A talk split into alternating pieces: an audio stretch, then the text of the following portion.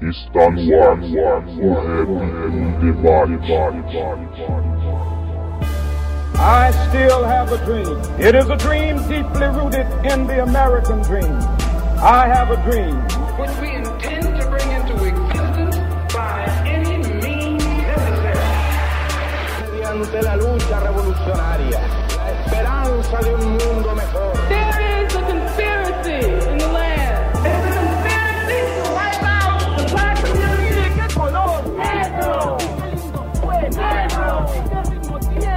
Começando aqui mais um Rap em Debate, 41 edição. Hoje um programa falando de história do rap. Uma mulher fez história e não só fez história, como é também parte da história do rap nacional. E para me ajudar nessa conversa, para me ajudar na entrevista aqui, chamei os dois manos que sempre estão colando aqui. Salve, salve, Thiago. Salve, Alisson. Satisfação tá aí mais uma vez, fortalecendo essa ideia. E também tá comigo o Jeff. Salve, salve, Jeff. Salve, salve pessoal, firmeza? Bom, então a gente tá com uma pessoa muito importante do rap nacional, uma mulher que fez história aí, ao lado de outras grandes mulheres do rap nacional. E a gente foi conversar com a integrante do grupo RPW e também que faz um trabalho social incrível aí. Depois ela vai falar um pouco da parte acadêmica, da faculdade, do trabalho dela, mas a gente vai conversar um pouco do rap nacional, da história dela. Salve, salve, Rúbia, tudo bem?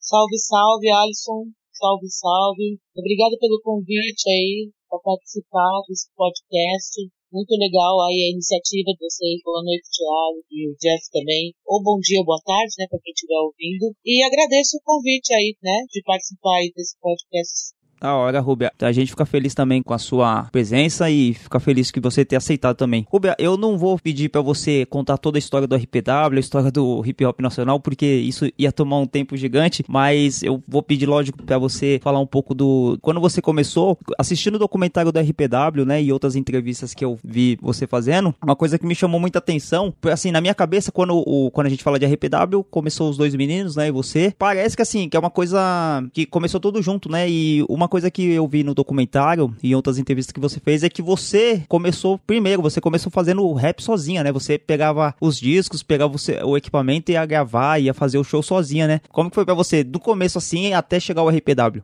Então, é, do meu início com o rap, eu comecei no elemento rap, né, no hip hop. Depois que eu fui conhecer outros elementos dessa trajetória de eu começar a cantar, que foi em 89, e realmente eu era sozinha, até a formação do RPW, que foi em 1991. Então eu tive uma trajetória de realmente de pedir nos bailes, que era a época dos bailes, de pedir para cantar mesmo. E eu fui é, uma das pessoas que era aquela mina que não tinha DJ, não tinha ninguém. Eu ia é, atrás na galeria para comprar disco instrumental, enfim, todo aquele processo que tinha dessa época. Pode lembrar, para quem não sabe, que na época não existia esse acesso fácil hoje é de, de produção, de ter um computador, produzir beats, enfim. Como que foi esse, esse processo? Eu cantando sozinha em um dos bailes que eu ia pedir para cantar, eu conheci o DJ Paul primeiro. DJ Paul era, era o, o DJ da casa na noite que eu fui cantar, eu fui me apresentar e ele foi lá e tal, assistiu, a gente fez um contato e começamos como Ruby DJ Paul primeiro. Aí eu já tava já fazendo algumas apresentações, Ruby DJ Paul já tava rodando alguns bailes, já fazendo um pouco, né, de sendo um pouco reconhecido no meio.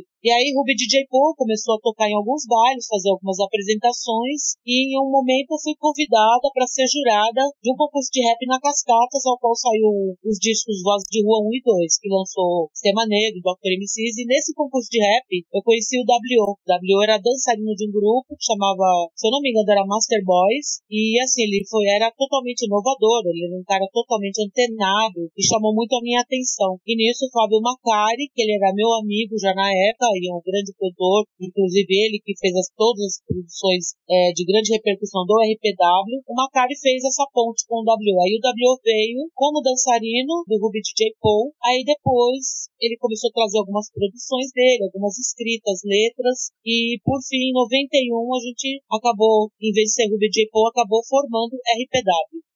Primeiramente, Ruga, é, é uma, uma satisfação estar aqui falando contigo, porque eu fui jogado, empurrado, né, pra dentro do hip hop é, através do PW. Eu comecei, eu andava de skate, via os caras andando de skate, era uma dificuldade chegar até, até eles para conseguir peças, tinha que ir fazer amigos que conheciam, amigos que até conhecia eles, e, e ouvindo as músicas deles, vendo o, o RPW, eu fui conhecendo mais hip hop, fui conhecendo Nacionais, é, veio o som do Distrito Federal, mas foi o, o RPW o som que me fez me integrar ao hip hop e isso faz parte da minha história, sabe? Então é realmente muito gratificante muita coisa falando contigo. É, eu queria saber assim, porque você também foi a primeira mulher que eu vi fazendo rap. Primeira mulher que eu vi no meio de vários caras andando de skate, foi muito forte naquela época, porque não, não, não via isso, não via. Queria que você falasse um pouco sobre a sua história mulher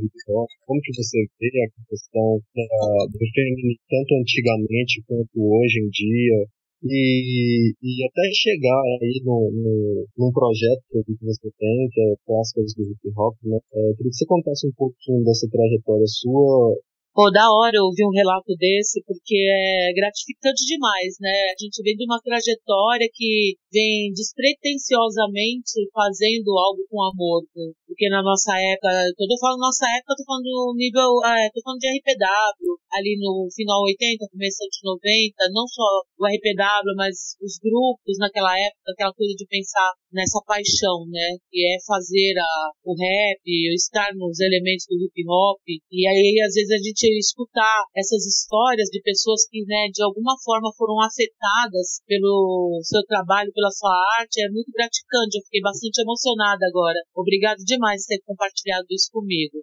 Agora, sobre a questão de eu, mulher, no meio de um monte de mano, é, é, era essas mesmo, cara, porque assim, lógico, antes de mim tinham outras mulheres cantando, sim, Shyline é uma das minhas referências no rap, foi a primeira mulher que eu vi num palco, quando eu comecei a cantar, ela estava saindo já na coletânea do Consciência Black, mas a formação, RPW, essa formação de ter um homem e uma mulher como letristas e MCs, linha de frente, realmente a RPW foi o primeiro grupo, foi o primeiro a apresentar esse formato porque naquela época ou eram as meninas, né, cantando sozinhas ou montando grupos femininos, ou as garotas estavam inseridas nos grupos fazendo backing vocal, enfim. E o RPW veio nessa pegada assim, era muito costumeiro, às vezes eu estar tá de única mina no meio de um, um camarim cheio de homens, e no, nos campeonatos de skate, que a gente tocava muito nos campeonatos, e até a música no Pull Empurre, quando essa letra que o W escreveu, né, que é o marco do RPW, a música que trouxe a gente para esse lugar histórico dentro do hip hop, ele fala, né, skatista, punk, heavy, porque a gente acabou trazendo esse outro tipo de público também para, para dentro dos shows de rap, né, o pessoal que o pessoal do skate, do hardcore, do punk, né? Algumas é para a grande maioria já sabe que o W vem dessa linha, né? O W que trouxe essa coisa do e do skate, ele o W já tocava em banda e de, ele é baterista, enfim, ele ele que trouxe essa fusão e eu foi o que deu isso. E, cara, é, é meio contraditório, porque, assim, ao mesmo tempo, eu era uma mina no meio dos caras, mas parece que os caras me viam meio como humano também, porque naquela época, hoje eu entendo que isso era muito do machismo, mas eu tinha que, eu e muitas garotas da época, tinha que andar masculinas, né? Tinha que andar com as roupas largas, camisetões, calças largas, bombetas, para ser pertencentes àquele grupo e ser respeitadas. Hoje a gente entende que através né, do, do, feminismo, das vivências, e trocar ideia com outras mulheres, o quão era é, opressor isso das mulheres terem que se esconder por trás desses trajes largos para poder serem ouvidas, né, para não ser sexualizadas, né, objetificadas. Mas que bom que hoje isso já não é necessário, as garotas hoje podem e devem se apresentar da forma que eles acharem melhor, da forma que elas quiserem, se elas quiserem cantar de roupa larga, elas vão cantar, se elas quiserem cantar de roupa justa, vão também e tem que ser respeitadas. Mas era uma coisa assim, bem inédita para mim, foi uma vivência muito boa, né? Estar no meio dos manos, observar. Eu acho que veio um pouco também nisso, veio me construindo enquanto meu lugar dentro do hip hop, que chegou um momento que eu falei, meu, eu preciso estar com as manas também. Aí foi quando começou aí a outra parte da minha história que eu comecei a me envolver com os coletivos femininos do hip hop, né? Primeiro foi o Minas da Rima, depois o hip hop mulher, hoje a Frente Nacional de Mulheres do Hip Hop, porque ao mesmo tempo eu também senti a falta e necessidade de estar com as iguais. Mas é isso, é uma trajetória bem interessante de se pensar, assim, eu fui, eu tive muito, eu, eu digo que eu fui muito privilegiada nesse sentido de poder estar nesses espaços, enquanto mulher, nos espaços predominantemente masculinos. Estilo é assim mesmo, não assuste não. Pule que já está decretado. Sei que você gostou, então passe pro nosso lado. Mas não temos nada a ver se quer ficar aí parado. De repente está cansado de toda essa euforia que não tem tempo ruim. Toda hora grupos nessa linha. O perfeito está na mira. Amigos de verdade, não há falsões e nem traíras. Mas isso não vem ao caso, estou falando de estilo diferente, não normal. Não é coisa só pra homem, tem mais e tal. Hã? Sou mulher, acho legal, venho do primeiro mundo, bastante original. Uau! Também quero é, agradecer né, a oportunidade de estar trocando esse papo aqui sentido, né? Você e o RPW, essa toda uma geração de circunciário, né? E a exemplo do, do, do Thiago, eu também vi o skate, né? Do hardcore, dessa cena punk.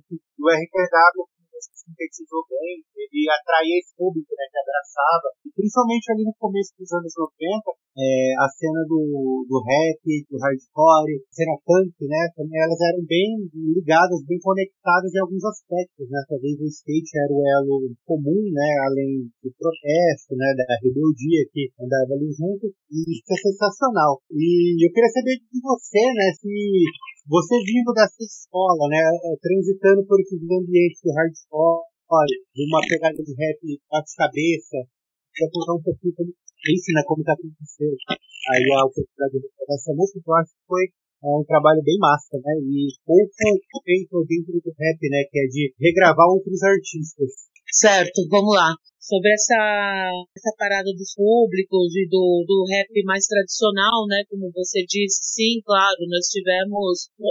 Aconteceu um estranhamento, eu costumo dizer que foi um estranhamento, porque tudo que foge a um normativo, e na época, né, o rap era aquele rap que, que era aquele padrão, né? Você citou até alguém que está rap, talvez meio ali, aquela coisa mais. O grupo tá ali dando a ideia e o público embaixo absorvendo, e aí, de repente, chega o RPW com uma vestimenta diferente, com um BPM acelerado, trazendo um outro público, trazendo outras influências musicais que não apenas do, do rap ali, né, em si. E claro, sim, houve estranhamento, houve alguns não digo protestos, mas assim, algumas caras feias, umas caras viradas, alguns, né, comentários, mas enfim, é super compreensível, porque realmente a gente estava trazendo uma proposta totalmente inusitada para a época aqui no Brasil, não que não estivesse sendo feito em outros lugares. Nos Estados Unidos já estava rolando essa coisa do, dos crossovers, né, dos crossovers entre rap, banda tal, mas aqui no Brasil a gente realmente o RPW veio nessa pegada e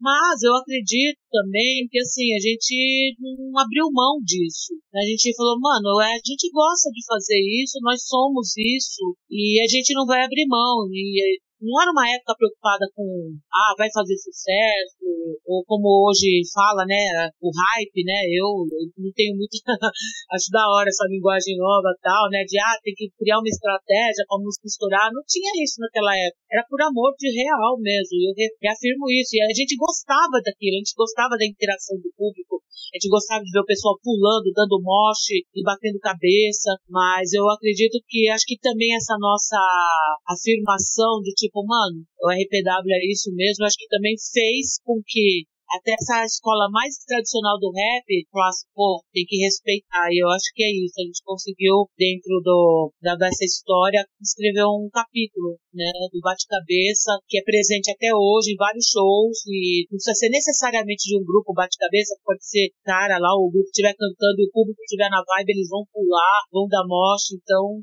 mesmo tendo essa, esse estranhamento lá nos 90, lá, hoje eu acho que eu fico orgulhosa de ver isso, né? De, do Bate-Cabeça estar totalmente inserido no, nos shows do rap aqui no Brasil. E sobre a, o trampo, né? Agora falando sobre o trampo da regravação da música Pela Paz, do Cólera, eu lembro que a gente tocou no festival, né? Festival do Fim do Mundo, que era lá no Tendral da Lapa. A gente foi o único grupo de rap no dia, inclusive todo mundo tocou com o Calibre 12. Eu conheci o Hanson, é, o né? Conhecemos ele nesse dia e o W trocando, trocando ideia pediu autorização, se ele autorizava que a gente fizesse essa releitura da música Pela Paz, porque a gente mesclou ali o punk, o hardcore com umas rimas, né? A gente veio trazendo meio que rimado. Aí foi, foi uma coisa linda, né, mano? Foi um trabalho que maravilhoso. E a gente fez várias coisas com decore também, com a banda Ambulância, com a banda Mago Herbes, que a gente tem na, nos nossos discos, para quem tá ligado, tem os álbuns do RPW, sempre tem uma faixa sendo tocada com o pessoal de banda, que isso já é uma, uma característica. Mas essa música Pela Paz, ela é ela é um hino, né? Do funk rock. Ela é um hino e pra gente foi muito é, honroso poder fazer essa releitura. RPW está na área. Aê, cólera, banda punk da pesada, a letra já tinha sido dada a uma cara brá por vocês. E a gente retém, rapidinho, facinho, igual contar até três. E pra consumar o nós mostramos no ato, batera, bate, squat, guita. Junto com nossas rimas. Dá o grau da fita, azar de quem desacredita. Calibre 12, RPW, punk rap junto. Por um lance só. Pela paz em todo mundo, mano!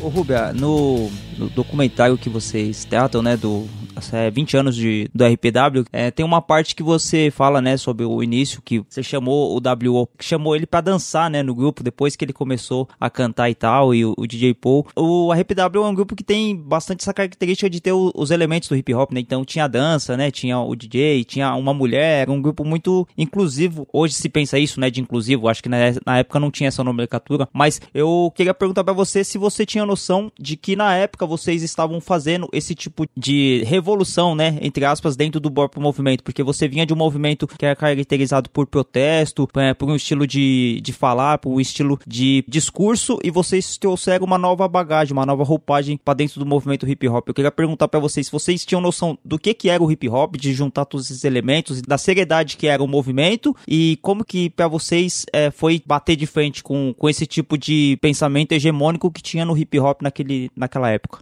E lembrando que o grafite também estava presente porque o logotipo do RPW foi feito pelo grafiteiro Brizola. Sim, sim, e é bem característico o símbolo. É, e, e as capas são todas feitas em desenho, né? Pelo, pelo cartunista, o Policena, que é primo do W. Então era proposital, assim, essa questão de tentar juntar o máximo possível dos elementos do hip hop dentro do, do, do que era o RPW, do projeto do RPW, né? Ter o MC, a importância do DJ, né? Se pegar ah, os, os álbuns do RPW, tem uma faixa que é só o DJ, que chama Performance, né? Então a gente valor, sempre valorizou muito também o trabalho do DJ, não só o DJ como o, a pessoa que vai soltar as músicas para os MCs brilharem lá na frente, né? É, tinha todos os seus elementos. Aí o WO acabou virando vocalista, mas sim, ele entrou para dançar. Antes do WO, eu tive uma dançarina, que era a Kika, né? Eu tive uma garota que era, era a dançarina também. É aqui, Camaída? Não, é, é, uma, é uma outra menina bem da antiga. Hoje ela não faz mais parte do hip hop, mas ela entrou. Primeiro ela foi dançarina, era só quando era eu cantando sozinha, tinha eu e a Kika, Kika Dancer, gente chamava Kika Dancer. Aí veio o DJ Paul, ficou eu, o Paul e a Kika, e o W veio pra dançar também, né? Fazer essa, essa mescla. Aí a Kika parou, aí o W começou a cantar, enfim. Mas sim, eu, pelo menos, eu tinha essa, esse entendimento do que era o hip hop, que assim que eu conheci, conheci o rap primeiro, e depois eu fui atrás, né? Eu fui atrás, como eu já tenho alguns lugares que já falei, aí fui que eu conheci a São Bento, foi aí que eu conheci a Galeria do Rock, que o pessoal comprava os discos, né? Os, os vinis instrumentais para poder cantar. Conheci Nelson Triunfo. Nelson Triunfo foi uma grande escola para mim, porque durante um bom tempo eu ia assistir os ensaios do Fantasia, então ali foi uma escola do que era. E eu fui ali sabendo que existia o breaking, sabia que do grafite. Conheci o grafite por marcações na, nos territórios, mas ainda não sabia a história. Então o RPW veio, sim, foi uma coisa de pro pensar mesmo, de ter esses elementos é, agrupados. E sobre essa questão de pensar se a gente estava fazendo uma ruptura ou criando um outro momento, não, não, não pensamos. Não foi nada proposital. Realmente foi. A gente tinha noção que era algo diferente, isso sim, porque nós não estávamos naquele normativo, né, do, do, do rap tradicional da época, né, de, de usar roupas é, escuras, né, roupa preta, ou então tinha, né, aquela coisa já meio característico Aí veio a RPW com roupas coloridas de skate, um BPM acelerado, enfim. Não, não, isso não foi pensado. Aconteceu e hoje a gente vê, né, olhando para lá para trás, olhando a trajetória, vê o quanto que foi de ousado, né, essa proposta que a gente acabou tendo. E que da hora, né? Da hora isso. Então, Ruga, é, teve uma vez, não sei se você vai lembrar, foi através da, da Ana Rosa, numa postagem no Facebook da Ana Rosa, estava é, falando sobre Fundação Casa, sobre adolescentes em conflito com a lei, e ela me comentei. Ela foi, marcou você, e a gente conversou, tipo, algumas coisas sobre socioeducação, né? Foi bem rápido ali, você disse que estava trabalhando com isso, e aí eu queria saber de você, né? Foi vendo um vídeo seu, uma entrevista sua, se não me engano, foi pro Bocada Forte, se não me engano. Tem uma frase sua que me chamou muita atenção e eu deixei ela anotada aqui. É, você vai falar assim, você trabalha pensando em criar sujeitos que irão construir uma nova sociedade. Pensando nessa frase que eu disse, como que você vê a socioeducação? Conta um pouco da sua experiência e a sua interpretação sobre o sistema socioeducativo. Ô Rubia, acho que é importante até você falar com o Thiago, né? O fato de você ir para educação social. Antes disso, o fato de você ter saído do rap e indo para faculdade, assim, você pode falar um pouco o fato de você ter ido para faculdade, ter ido fazer ciências sociais numa universidade pública e disso ter ido fazer o trabalho social na Fundação Casa? Então, é, para eu chegar hoje a ser arte educadora, né, dentro do, do espaço de medida socioeducativa de adolescentes em conflito com a lei, passei por um caminho, eu tive que é, passar por mudar um pouco algumas estratégias, né, de, de vida mesmo, de trajetória. Eu, muita gente me conhece, sabe que eu sempre fui transista na galeria, né? Salão de cabeleireiro lá na, na galeria, há muito tempo. E, mas eu sempre tive o sonho de estudar mesmo, de entrar numa universidade. E era algo que não era acessível na minha adolescência. Eu sou uma adolescente dos anos 80 e era inviável alguém da periferia adentrar o espaço de uma universidade pública. Então isso foi possível com 42 anos de idade. Então quando eu tive, eu fiz 42 anos, foi o ano que eu entrei na Universidade Federal de São Paulo através do Enem, prestei o SISU, consegui uma vaga de Ciências Sociais. Fiquei sete anos na Universidade Federal estudando. Eu tenho bacharelado em licenciatura e a arte educação aconteceu na minha vida, assim, estavam é, precisando, a, eu trabalho, para quem não sabe, eu trabalho no projeto Arte na Casa, que é da ação educativa, eu estou há dois anos lá como arte educadora, e surgiu uma vaga para oficina de rap, e eu mandei meu currículo e acabei sendo contratada. E claro que entre o ideal e a real é, é, um, é um abismo gigante, porque você vai entrar num espaço é, que é a Fundação Casa, que é um espaço que tem de tudo menos é, a, a, real proposta de ressocialização de um adolescente. Enfim, são várias questões e várias problemáticas estruturais, né? Uma questão da estrutura, não são de sujeitos, é uma questão estrutural. E nós temos uma sociedade punitivista, não é à toa que nós somos o terceiro país no mundo de encarceramento em massa, principalmente de homens negros, e a Fundação Casa não foge, não foge muito isso. Mas ao mesmo tempo eu desejei estar naquele espaço, porque eu, eu sou uma pessoa que acredito muito na juventude, tá ligado? Eu acredito muito na juventude e eu acredito que são esses sujeitos que podem realmente mudar algo, né? A gente não pode mudar a sociedade, mas a gente pode tentar transformar os indivíduos para que esses indivíduos transformem a sociedade. Eu acho que o, o arte educador é um pouco isso, é um pouco do que o Sérgio Vaz fala, né? O educador é aquele que ajuda a confeccionar asas e voa junto. E eu vou junto com esses adolescentes lá dentro. E a gente vê de tudo, sabe? É várias situações de abandono, de violência, de descaso do Estado, familiares. E ao mesmo tempo, muita riqueza, assim, aqueles jovens com seus sonhos, com suas vontades. E é isso. Eu sou uma pessoa que acredito na educação. Eu acho que pra gente, principalmente sujeitos periféricos, é, a educação ainda é uma ferramenta poderosíssima de transformação. E quando se junta a arte e a educação, eu acredito no, que é uma potência gigante. Então eu estou nesse espaço, né? Nesse momento estou arte educadora nesse espaço e pode ser até utópico, né? Pensar que eu vá conseguir alcançar essa meta realmente de, de colocar pessoas, de desenvolver essas mentes desses adolescentes realmente para essa transformação. Mas se o meu trabalho, e não só o meu, de outros arte educadores que também são vários que estão lá dentro, de várias linguagens, se conseguir pelo menos fazer que cada um desses adolescentes reflita sobre si se reconhecerem como sujeitos históricos, como pessoas, né, como cidadãos, eu acho que já, já é um grande passo. E é isso, né? Trabalhos de formiguinha, né? Trabalhos de formiguinha. Arte e educação, dentro da medida socioeducativa, é um trabalho difícil, é um trabalho árduo, mas é, eu digo, e assim todos digam, isso é uma escolha política. É isso, é uma escolha política estar nesse espaço fazendo esse tipo de trabalho. E eu fiz essa escolha hoje. Tá confuso, escuro, muita informação que chega sem rumo. Temos o estudo, a ciência e educação do outro lado. Ataque, fanatismo e negação. Periferia tacuada, as casas lotadas. Confinamento é violência gerada. A fome escancara, o estado se cala. Terreno fértil pra Covid em larga escala. Tô aí na luta pra fazer a minha parte, trazer pros menor a cultura e arte, preservação da vida como meta final. A ordem agora é isolamento social.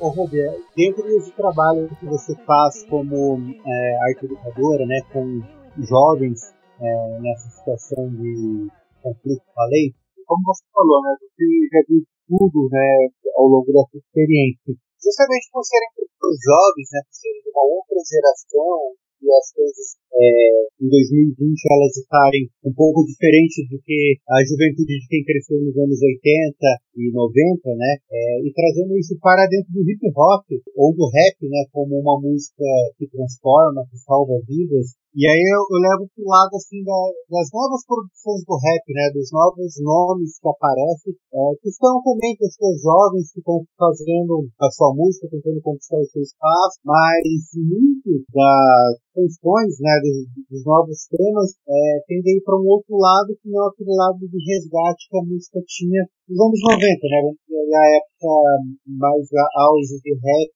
enquanto uh, surgimento de novos grupos até então, né? Qual a sua visão sobre isso, né? O paralelo de trabalhar com, com a juventude nessa uh, mentalidade mais imediata, né?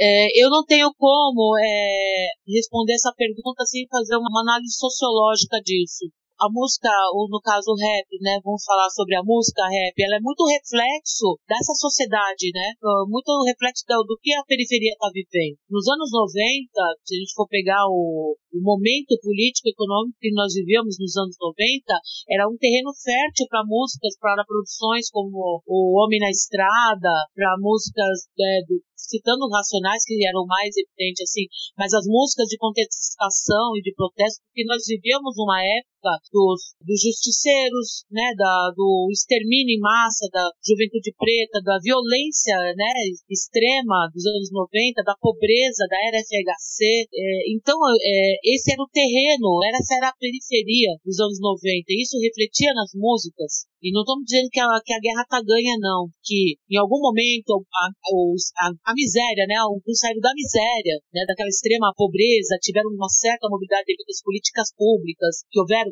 Isso também refletiu na música. Isso também refletiu na, na forma do, do rap ser feito também. Essa nossa nova geração, essa geração já era os filhos dessa geração que veio dessa, dessa época de governo de, de um de mais progressista. E nós temos, e claro, isso é só uma das se a gente for falar sobre essa análise mesmo, demoraria muito tempo, mas assim, tentando ser muito breve, então a gente tem uma questão econômica, nós temos uma questão política, é, nós temos uma, uma questão de mídia, né, a mídia, como que essa mídia trabalha, como que ela faz, com, vende essa, esse viver, esse modo de vida para esse jovem, né, nós temos, hoje nós vivemos a sociedade do ter, então para esses jovens, às vezes falar, tá falando da roupa, não sei o quê, mas esses jovens foram, eles foram nascidos e criados nessa sociedade sociedade do, da valorização do, do material, do objeto, do ter, porque foi possível em algum momento nessa trajetória econômica e política do nosso país, desse pobre poder ter, às vezes é um fenômeno que, assim, eu, às vezes eu uso bem ilustrativo, assim, de você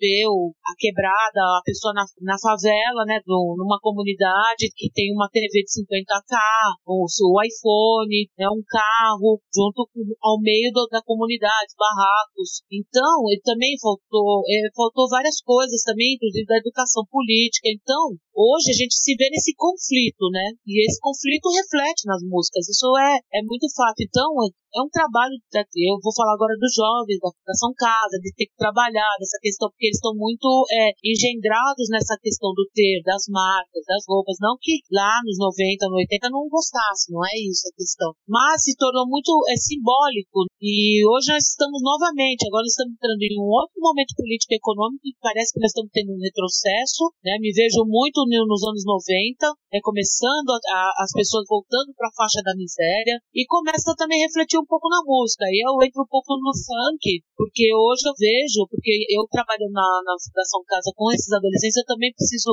saber o que eles ouvem. E assim, hoje eu vejo também muito do, dos meninos fazendo as músicas do funk hoje, voltando, é, voltando assim, a fazer o tal do consciente, que começou também a, a bater na porta novamente, essa, agora teve a pandemia, enfim. É muito breve o que eu tô falando, é muito assim, né, não dá para aprofundar muito, porque levaria muito tempo, mas é mais ou menos para entender, porque às vezes as pessoas gostam muito rasamente jogar na, na conta do adolescente. Ah, mas aquele moleque queria ter um tênis bom, ah, ele queria ter o carro, por isso que ele foi preso. Não, o buraco é muito mais embaixo, entendeu? O buraco é extremamente mais embaixo. E aí é isso, agora é, é voltar para as bases e, assim, a educação, e novamente eu falo, né? A educação como essa ferramenta de libertação enfim, de voltar a criar esse senso crítico e tentar com essa juventude, né? Ver se a próxima geração a gente consegue dar outros passos a, a para isso. Ter esse senso, voltar a esse senso crítico, não sei, é, são várias divagações, assim, eu começo a falar assim, essas divagações, mas Deu, deu pra entender o que você o que você tá falando, Rubens. Até de você jogar o ônus dessa geração, que a gente tem muito disso, né? A gente fica mais velho, tem, ah, essa geração tá perdida, não sei o quê. Exatamente. Só se preocupam com, com tênis. Que nem você tava falando, né, do contexto social. Na década de 90, lógico que todo mundo queria um tênis bom, mas você tinha um sistema neoliberal que fazia as pessoas passar fome, que a prioridade era você querer comer. Exato. Que era você querer ir no McDonald's, né? O sonho de consumo da criança dos anos 90 era ir no McDonald's. Hoje, os nossos jovens, eles já têm um, uma facilidade de ir. Como a gente vive numa sociedade capitalista, o sonho de consumo, você consumir as coisas, é também parte de, de você. Então não é uma coisa abstrata, uma coisa fora do ser humano. Então é, a gente entende muito assim, o Jeff, eu, o Thiago, quando a gente discute um pouco as questões da juventude, e eu também trabalho em escola, a gente sempre tem isso, né? De culpabilizar o jovem se esquecendo que a gente também já foi jovem, já teve os nossos anseios também. Mas, bom, é, falando um pouco disso que você falou dos jovens, eu vou partir ao contrário, né? Para os mais velhos. Você veio de uma da geração do, do rap dos anos final dos anos 80 ali, o rap dos anos 90. Apesar do RPW ser um grupo que falava bastante sobre descontração, né, sobre rolê, sobre, né, o pulinho empurre, mas vocês tinham músicas que falavam também sobre racismo, sobre é, contexto social e partindo aqui para os anos 2000, né, que nem você falou que teve uma mudança social, como que você enxerga, Rubia, e principalmente depois que você fez ciências sociais, é, o rap, aquele, a mentalidade que se tinha nos anos 90, se, é, se era atrelado a um posicionamento político ou se você acha que era só um posicionamento de época, né, esse contexto, é, aliás, essa contestação, e o que que você entende e o que que você acha quando você vê é, pessoas que são é, próximos ao, ao tempo que você cantou e hoje discursam a favor de governos fascistas, quando você vê um cara do rap, os caras do hip hop é, apoiando ditadura, apoiando candidato militar, ou falando que quem rouba tem que morrer mesmo. Como que você vê essa coisa dos anos 90 vir pra cá, um, um rap que era contestador e hoje faz parte de um discurso político próximo do fascismo? Vamos lá, é barato é louco.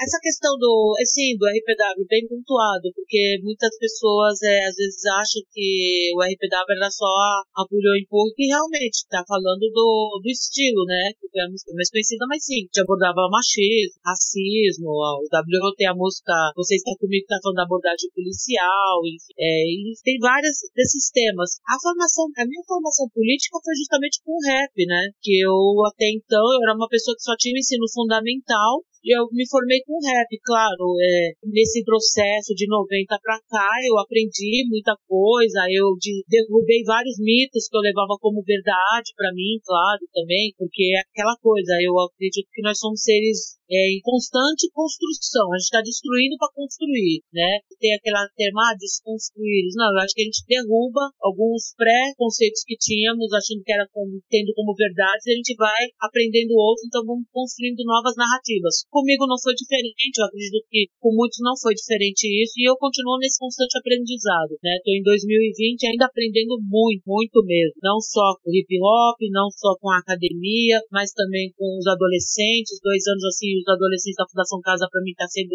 aulas. Eu aprendo, acho que eu aprendo mais do que ensino com a, com a molecadinha lá e com as vivências, enfim. Agora, sobre essa questão de ter pessoas que vieram, então, é muito louco, né, mano? Pessoas que também passaram os mesmos, mesmos problemas da gente lá em 80, 90, que viu o genocídio, viu o Roca matando, viu, né, todo aquele, o hip hop surgindo aqui pós-ditadura, né, começo dos anos 80, que foi começando a, a democracia, né, a tal democracia, 88, que é feito a, a Constituição Cidadã. E hoje a gente vê muita gente daquela nossa época lá, né, fazendo dando esse apoio. Mas incrível. Então hoje eu estava trocando uma ideia com os meus, assim, sobre como também é, nos Estados Unidos, por exemplo, está acontecendo isso também, de você ver caras, é, ver pessoas que não deveriam, mas estão apoiando o governo Trump, por exemplo cara do rap. A gente pega o Kanye West, por exemplo, né? Dando nome aos bois, assim, lá nos Estados Unidos, o cara é, tá lá.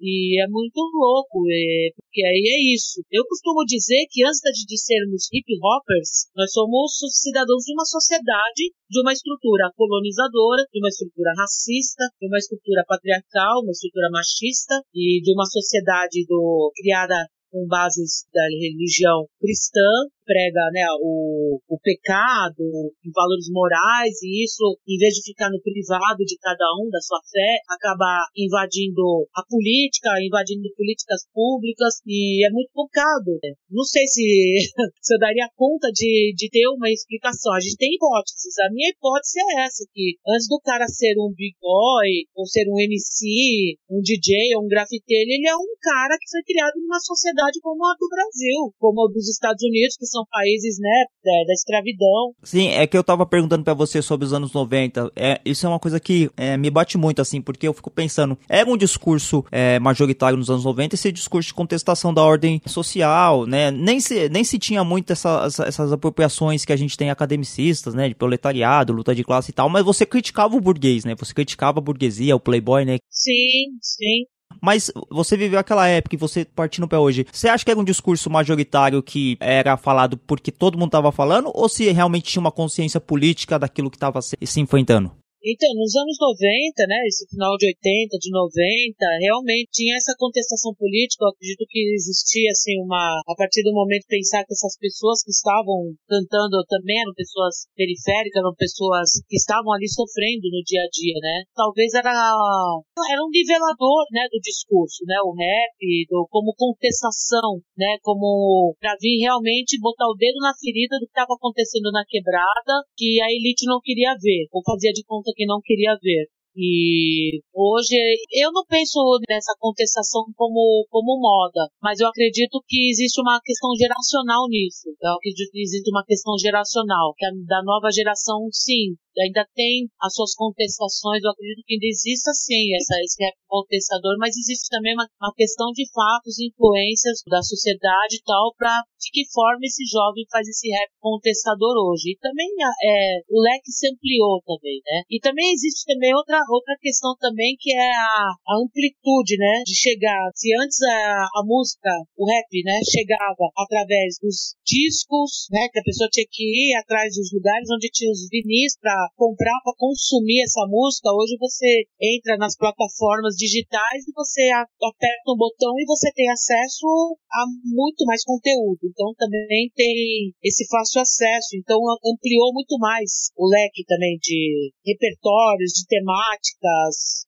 enfim. E Talvez sim, talvez possa ser uma, subjetivamente, uma forma de ser um rapper da época, né? O rapper ser contestador. Mas ao mesmo tempo, nós tínhamos também outras ramificações. Nós tínhamos o rap romântico também, por lembra MC Pomel, por Pop Sampa Crio, tinha os raps de diversão, a gente vai pegar o melô da cerveja, pega o rap do Bastião, o rap, né, já começa primeiro como diversão, né, o MC animando a festa, você pega da trajetória, depois ele entra nessa, ele vem nessa dinâmica, né, do, da contestação política. Assim, podemos viver em paz e também corremos atrás, nossos interesses pessoais, pra eles tanto faz, será um ladrão a mais, só porque sou negro. Tenho que assumir com toda a bronca que rola só uma pessoa. Trabalho meu não me amola. Se por acaso você não quer que eu mostre meu valor, se enganou, otário, sai da frente. Eu vou que vou.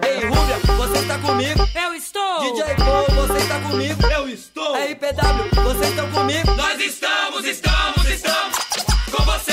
Mas entre eles há pessoas iguais. Pra fechar as minhas perguntas, eu queria era que ela falasse um pouco sobre o projeto que ela tem, clássicos, clássicos do hip hop falar, falar um pouco como que você fez chegar nesse projeto, qual o seu objetivo ele, seu e das meninas que com você. Então, o, o Clássicas Hip Hop, ele surgiu assim, de uma de um bate-papo entre eu, a Rose e a Sherline um dia. A gente se conhece há décadas, enfim, né? Como eu já tinha falado no começo, que Sherline tinha sido a primeira mulher que eu vi no palco. Rose MC depois já veio nessa, também nessa trajetória aí que eu conheci ela também lá, bem no comecinho de 90. E a gente sempre teve as nossas trajetórias é, artísticas sempre se cruzavam, né? Nos eventos ou no, nos coletivos femininos, volta e gente estava sempre ali. Aí um momento, isso surgiu, o, o projeto foi esse ano que a gente elaborou, foi num bate-papo, a gente trocando uma ideia e a gente pensando na história do hip hop.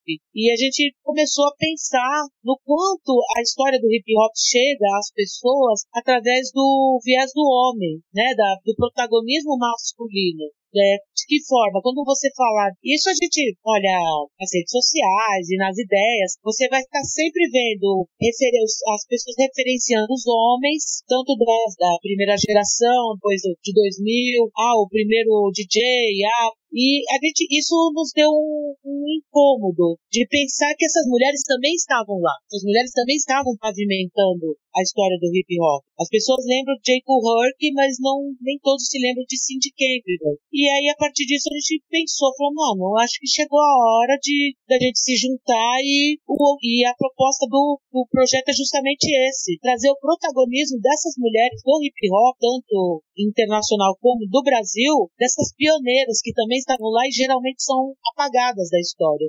Então a gente começou, e aí acabou vindo a pandemia, a gente estava bem no começo e a gente acabou colocando em prática esse projeto através da, da página, através das lives que a gente faz todas as sextas-feiras às três da tarde, trazendo justamente essa proposta de trazer essas mulheres. E isso também foi uma dificuldade que eu encontrei quando eu fiz a minha monografia na Universidade Federal, que eu também estava falando da, das mulheres do rap aqui em São Paulo, e, e procurar uma bibliografia, tipo, ah, vou procurar um, um livro biográfico da Sherry Line, não existe. Mas, né, tem o, tem o livro biográfico do Sabotage, tem o livro biográfico do Taíde, do Nelson Triunfo, e, e essa dificuldade realmente de. Então a gente tá nessa proposta, né? O objetivo é esse, trazer protagonismo dessas mulheres, dessas mulheres que estavam lá na fundação do hip hop, tanto da gringa, né, dos Estados Unidos, quanto aqui do Brasil. E aí a gente iniciou, primeiro trazendo, fizemos uma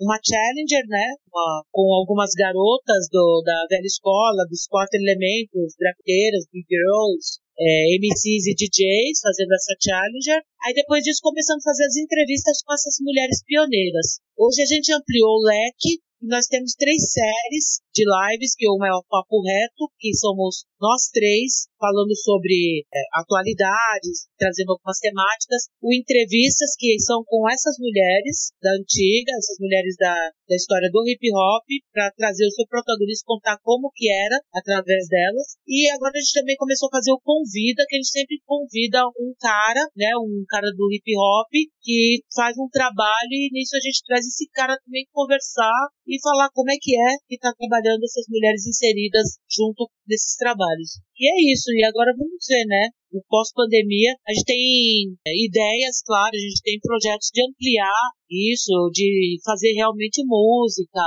né, de fazer álbum, fazer um EP, fazer algumas apresentações, ampliar isso. Mas no momento, enquanto a gente não pode estar juntas, né, no presencial, a gente vai desenvolvendo esse trabalho através das redes sociais. É, bom, na, na verdade, é, eu queria fazer duas perguntas de contextos diferentes, né? É, é uma pergunta assim, que, na verdade, mais lá para o pensamento, né? Mas só para não esquecer de fazer ela, é, que você citou sobre biografias, né? Então temos a biografia do Sabotagem, por exemplo, mas não temos a série Line. É, a pergunta é se a Rubia pensa em escrever uma biografia sobre ela ou sobre o RPW, né? Trazendo toda essa vivência e toda essa experiência. E a outra pergunta sobre a música Pimpolho do RPW, né? É uma música, uma crítica né, ao comportamento da sociedade, mas que ali usa alguns termos homofóbicos. Todo os anos 90 é, foi natural, né, não teve, é, digamos que aceitável, é foi natural a gente ter racionais mulheres lugares, o RZO, o The Menos Crime, né? Vários grupos deram alguma escorregada em alguns termos que hoje, em 2020, né, já não tem tanto cabimento como tinha lá atrás, né? O evoluiu e se desconstruiu muito, né? Procurou evitar e a pergunta é, Rubens, se você revisitando toda a sua discografia, sua carreira, né, se você uh, tem alguma coisa que você se arrepende de ter cantado é, sobre a pergunta do, da biografia, ou sobre alguma coisa relacionada à minha história ou da RPW, sobre mim eu nunca pensei, nunca pensei, até o momento não, mas pode sim, pode ser possível. O meu, a minha vontade real, inclusive na época que eu estava fazendo a minha monogra a monografia da minha faculdade com o meu orientador, foi justamente a gente sinalizou a falta dessas biografias, né? Que para minha pesquisa da monografia eu tive que visitar muitas dissertações muito, muitas teses e muitas publicações onde eu tirava um parágrafo um lado, um capítulo do outro, para poder montar essas trajetórias dessas mulheres. Antes de pensar na minha biografia, o meu sonho real era conseguir fazer é, biografias dessas mulheres lá da, do início da história, né? Tendo os quatro elementos, ter o livro da, da Sherline, ter o livro da Medusa, Grafena, e, enfim, das mulheres assim que fizeram essa história. Mas é uma, uma coisa interessante, pode ser, eu acho que é necessário. Do RPW, então a gente fez esse documentário dos 20 anos da RPW, é, ele já tem, ele já é um documento bacana, histórico, mas sim, por que não? Talvez pode ser uma possibilidade no futuro, sim. Mas nada de que eu tivesse pensado no momento, mas acho legal, acho interessante. Sobre a questão da, da música Pimpolho, é, como eu estava falando no começo, a gente vai, é, a gente é criado e a pensar coisas que a gente acaba naturalizando realmente coisas homofóbicas, racistas, sexistas, machistas, enfim, uma série de coisas. Eu não estou imune a isso, eu acho que ninguém daquela época, nenhum dos MCs estavam imunes a isso porque é, era aquela época era uma não tínhamos a informação como temos hoje, não, não tínhamos essa possibilidade né, de conversar e realmente saber aonde a gente poderia estar falhando. Tanto é que eu deixei de cantar a minha parte da música Pimpolho um bom tempo, antes mesmo da gente encerrar a carreira do RPW. Eu, quando eu tive essa tomada, fui, é, aconteceu de alguém sinalizar, isso há muito tempo atrás, essa música da Pimpolho, eu escrevi ela deixa eu ver, nós estamos 2020, escrevi ela em 97, acho que 96, 97, então ela tem aí uns 20 e poucos anos. E naquela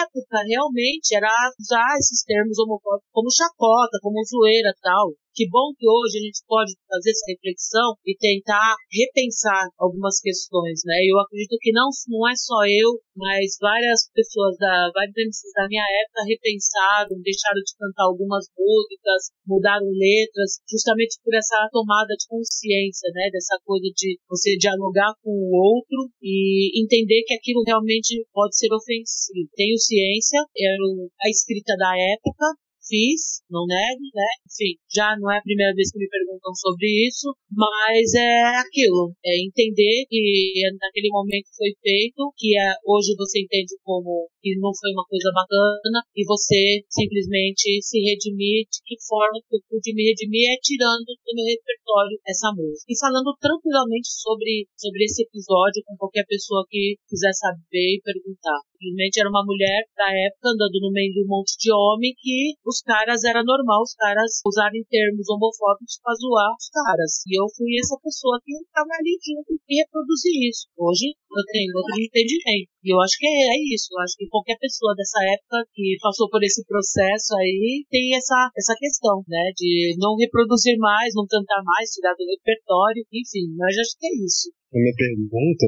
sobre como você foi sua caminhada enquanto mulher, né, dentro do hip hop, é, altamente masculinizado, eu falo muito, eu, eu, eu, cortei metade da minha pergunta, porque eu gostaria de contextualizar, né, essa pergunta, mas já que parece que a razão de eu fazer essa pergunta parece que vai estar rondando toda a discussão, que é a questão do tempo histórico e do desenvolvimento do hip hop e suas transformações no, no fluxo da história, dos 90 até agora. Porque tem um, um vídeo que acho que ele passou até no, no TV na época, a de E o entrevistador, não me lembro quem era, ia perguntar a ela como que era a questão do machismo do hip hop. Até ela estava vestindo caracteristicamente como a gente antigamente designaria masculinizado, né? Com, com... E eu vi aqui que isso explicou essa, essa questão, né? Porque, porque ficava estampado nela, assim, né? Essa questão de de se transformar, como você mesmo. E hoje em dia a galera já tem um outro discurso e é exatamente aquilo. Né? Naquela época a gente não entendia. É aquilo, né? A gente não tinha acesso às informações. É, feminismo mesmo, eu fui saber o que era o feminismo a partir de 2000, com os coletivos femininos que surgiram. Então essas informações, elas estavam muito restritas aos meios acadêmicos é isso, né, meu? Eu acho que o que você falou me contempla e, e, não, e assim, eu ainda continuo, nem me considero uma pessoa tipo, nossa, eu tô ok, sabe? Eu tenho uma parte de coisa ainda para aprender, para sair, sabe, revendo. E, e, a gente tem que estar disposto a isso hoje, né? Porque as informações estão aí, existem pessoas dispostas ao diálogo, de fazer essas trocas. Isso que nós estamos fazendo hoje, inclusive, faz parte, vejo não só como uma entrevista, mas como uma formação também de ideias. E, e a gente precisa proporcionar isso sempre, né? Procurar cada vez mais utilizar as ferramentas possíveis de hoje, que é a, a internet, para fazer essa multiplicação de conhecimentos. Gostaria muito, até brinco às vezes, gostaria muito de, na, no meu meus 15 anos de idade, eu ter acesso a tudo isso de informação sobre violência contra a mulher, sobre é, essas coisas que eu vivi naquela época e não tinha com quem conversar. De viver violências que eu nem sabia que eram violências, achava que era normal, tudo muito normal.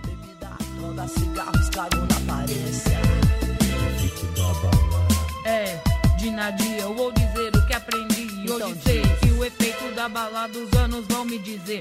Já fiz muita treta errada, me meti em várias roubadas, não, não tava nem aí. Era a única prejudicada, às vezes ficava ligada, mente instalada, amanheci estragada, mas isso já faz uma cara, qual foi o meu lucro? Nada. Mas o tempo passou e agora ando sossegada, das minhas companhias, o rap é minha saída. Bom, acho que daria pra gente conversar bastante tempo com a Rubia, mas por conta das limitações do tempo, por conta de tudo, a gente vai encerrando aqui. Eu vou pedir pra só dar os salves finais aí. Salve, salve, Jeff. Dá o seu salve final aí, mano. Pô, eu quero agradecer, né, mais uma vez o Alisson por convidar, né, participar do programa, de trocar essa ideia. Agradecer ao Thiago também, como parceiro, né, que sempre foi aí nas ideias, principalmente a né, pela, pelo seu tempo, pelos ensinamentos de hoje, né. É, sempre participar do Rap em Debate é um aprendizado bem grande, né? Eu sempre fico muito feliz. Então é isso, galera. Valeu mesmo, satisfação total.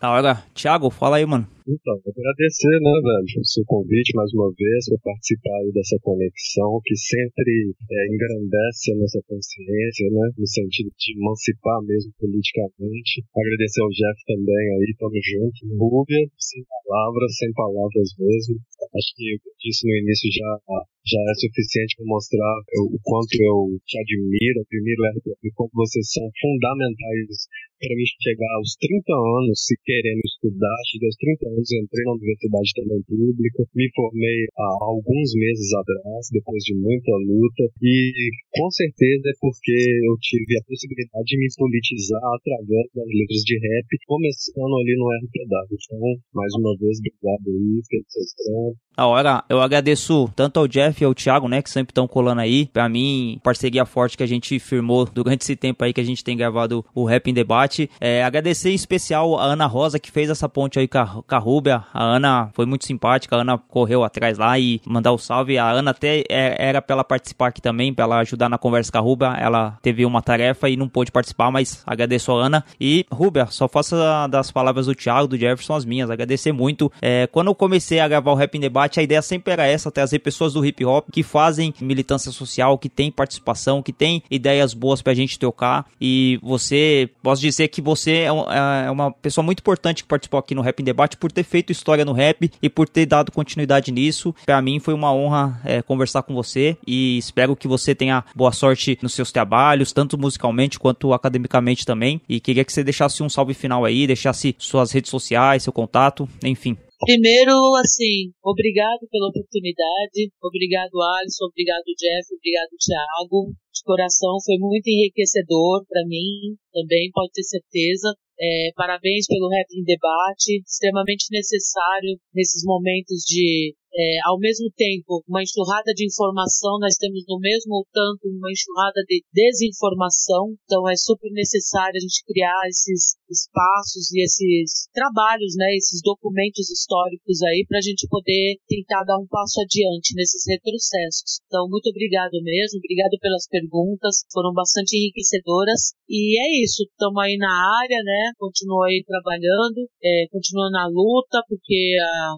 a gente vence uma batalha diária, mas a guerra ela não para, né? Nós estamos aí na resistência. Então, deixar o meu forte abraço a todos aí que ficaram até o final ouvindo e deixar minhas redes sociais aí. É só procurar Ruby RPW no YouTube, no Instagram e no Facebook. Ruby RPW é, o, é o mesmo nome, você vai achar aí todas as minhas redes. Agradecer a minha parceira Ana Rosa aí, que tá me ajudando demais nesse momento aí. Tô extremamente corrida com para dar conta de várias demandas e a Ana tá sendo parceiraça minha, minha queridona mesmo. grande beijo. E é isso. Tamo juntos aí então. Tamo firmão. Forte abraço aí para vocês e até breve.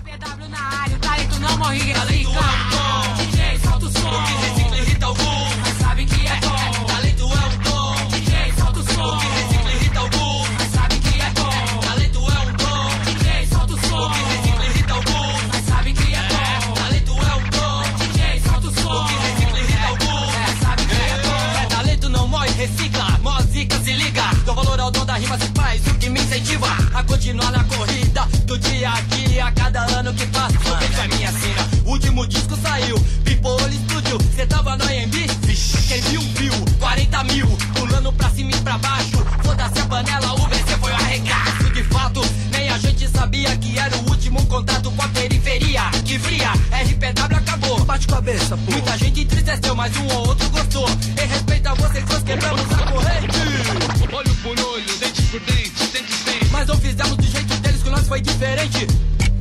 E o tempo foi passando, gente nova emergindo, gente antiga afundando, mano. E nós na calma só observando, recitando, estudando. Na mega bolando um plano, uma gelada na hora exata. Somado a um telefonema era o que faltava. RPW voltou, o capô WO, versão ponto 02. O que não é bom vem depois. Morte ao MC de Araque, ou feijão com arroz. Agora a coisa mudou, o que já foi, já foi. Talento é pra quem tem, eu tenho e não dou pra